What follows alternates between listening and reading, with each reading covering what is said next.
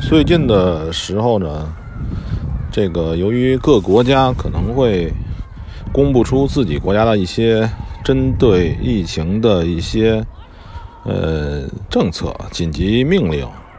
像说法国又怎么怎么样了什么的，这个其实对于我们现在做国际的这个呃相关的产品和外汇来讲呢，现在最重要的是是说。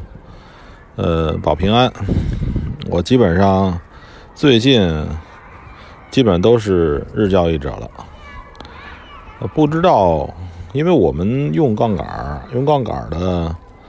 坏处在于呢，就是不管你现在账面是盈利多少，它一个大的变盘，一个大的一个消息信息出来，那之前呢，你可以认为。这个欧洲，还有这个西方国家，他们的这个，呃，他们的政府是没多大力量的，就公布了一些金融的，就是一些一些一些政策来讲，也不会有太大的波动。但是最近呢，就是因为这个疫情，呃，可能会增加大了他们，呃。他们政府对于金融广金融方面的一些影响力会增加这个影响力，所以给我们的造成的结果就是说波动加大，波动加大，而且呃波动加大的后果呢，就是说嗯不要太相信，呃中间的话会不会有大的变革，就是比如说晚上发生了什么事情。所以我给大家的一个建议就是说，呃，仓位要足够轻，能，呃，能不隔夜就不隔夜，呃，能不过周末就不过周末，呃，不知道它，比如说要发生什么事情，这个时候呢，你前边所有的优势，有可能呢都会消失。来呃盈利不少，